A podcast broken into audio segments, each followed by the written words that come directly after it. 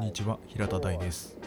学び続ける人のためのメディアネバーエンディングスクールがお送りします。今回は友人の栗原くんとエヴァンゲリオン新劇場版の感想を話した後編です。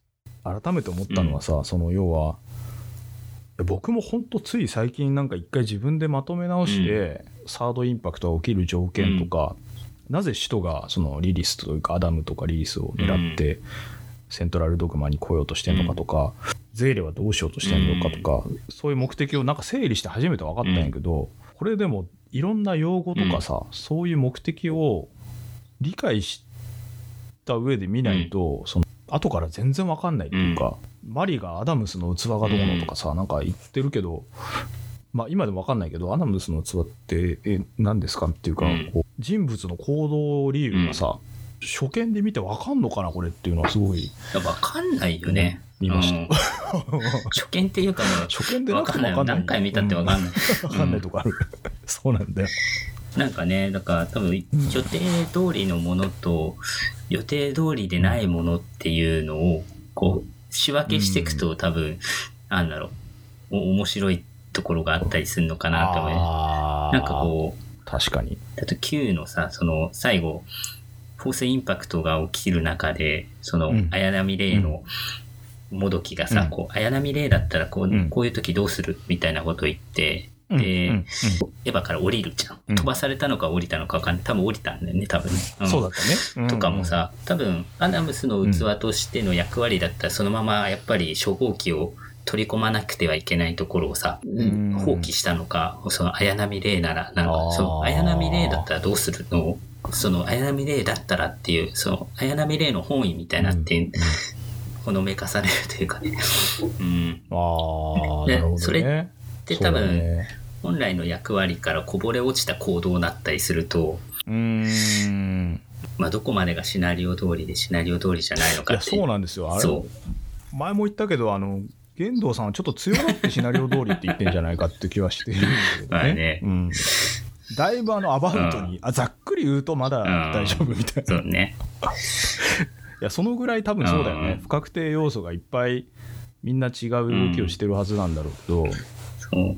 だから、歯の時に言ってた、マリがユーロから来て、そのどういう目的で動いてるのかとか、どういうふうにビレにジョインしたのかとか、カジさんもどうなったか分かんないけど、それぞれのなんか下積みしてきた目論みみたいなものが、その Q では結構もうなかったことにされてる感じも あるから、分かんないそうよね。だね。そこはね、やっぱり。うん。なんかそのシナリオに回収されない自主性みたいなところというかさ、まあそういうものが多分、うんそのキャラクターの特徴というか、うんであり、なんかまあ見てて面白いところなのかなっていうか。うん、そうだね。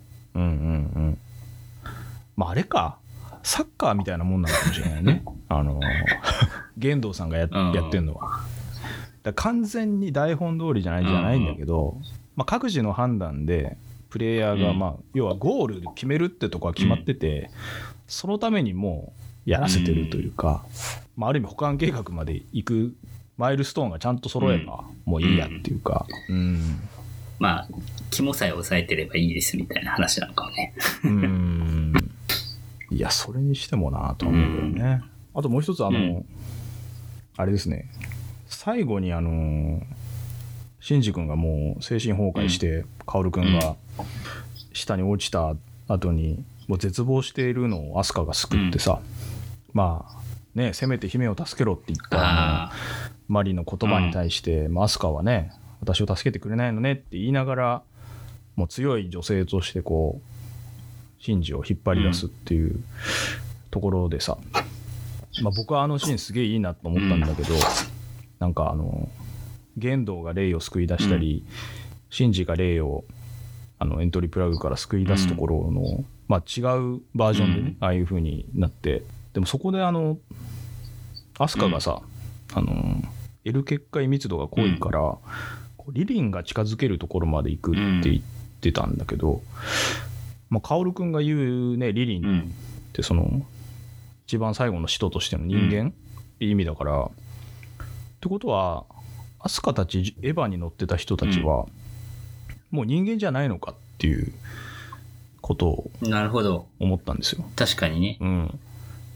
だからあの赤い赤い状態ってその L 結界密度が強いってことでしょ、でもアスカたちは歩けてるわけで、あそのエヴァの自爆ってもう人じゃなくなることだったのかっていうそうだね。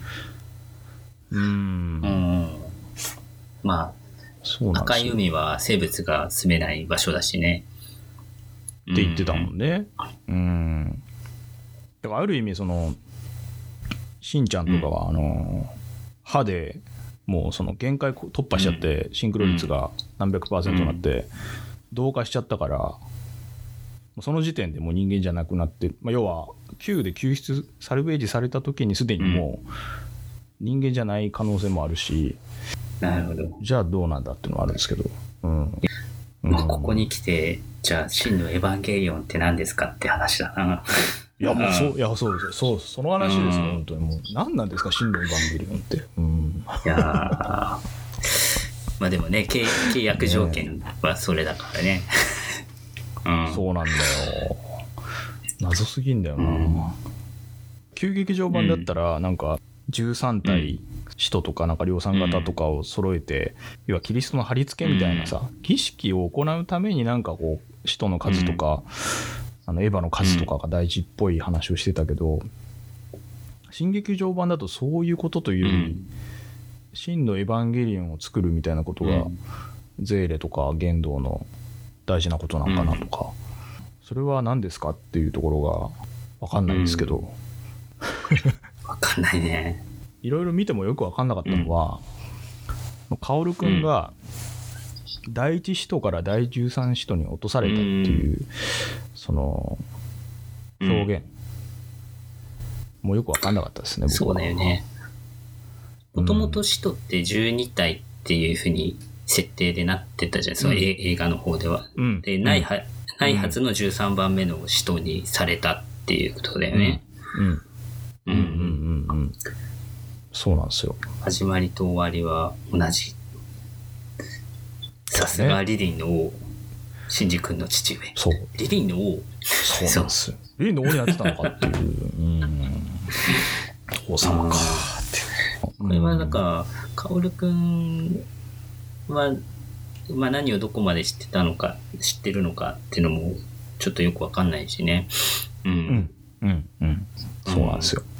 なんかもともとね、あの、旧劇場版とかの設定だと、第一使徒がアダムで、第二使徒がリリスで、っていう、で、まあタブリス、うん。使徒タブリスが、そのカオル君で最後の死者っていうことだったけど、うーん、この新劇場版の設定が、そのよくわかんないのがね、そのアダムスっていうものが、アダムみたいなやつが4体いんのかとか、リリスとアダムはどういう扱いなのかとか、十二使徒が眠ってて、十二使徒を倒して、で、うーん、なんか、よくわかんないけど、カオルくんがその時点で13使徒になったっていう、その、使徒が、使徒は1体ずつできない設定とかあんのかなとかさ、なんかよくわかんないけど、うんいろいろ考えましたけど、よくわかんなかったですね。そうなんだよね。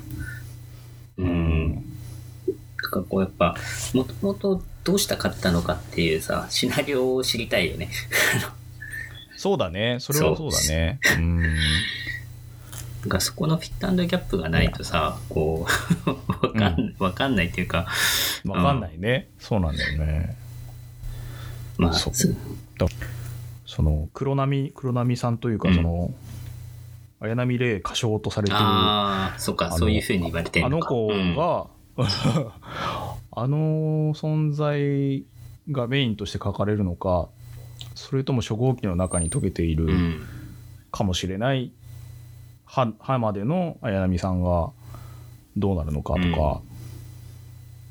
まあ、それがその人類保管計画になんかどう関わるのかとか、そもそもそも人類保管計画ではないのかとか、すべてがわからないんですけれども、わからないね。うーん、そうなのよ。うん。まあでも結局、あれよね、使徒とかゼーレとの戦いというよりは、もうビレとネルフの戦いになるってことなんだろうね。そうだね。うん。うん。わかんないけどね。まあ、予告編とか見るとそうなのかなって気もするけど。そうだよね。うん。うん。なんか、初号機っぽいやつと13号機なのかわかんないけど、戦ってるシーンとかもあったもんね。う。うんん。なんだろうね、こう、神対人みたいな対立構造というかさ、うんまあ、今までのそういう、よくわからないものとの戦いがさ、またちょっとかうん変わってくるっていうかさ、構図がね。そうだね。これで本当にエヴァが終わるんだとしたらね、ちょっと、ま、まあ、歯歯のようにはいかないかもしれないけど、ちょっとその最後のスカッと感というか、そうだね。それは期待してるところではあるんですよね。これ、最後にあの、旧劇場版みたいな終わり方されると、僕、また20年ぐらいちょっとこう、傷ついた気持ちでいないといけないんで、もう、もうこのこじらせ方治らないよね。うん、だけど、そうなんだよね。スカッと終わってほしい。まあエンタメだからね、映画は。スカッて終わってほしいような。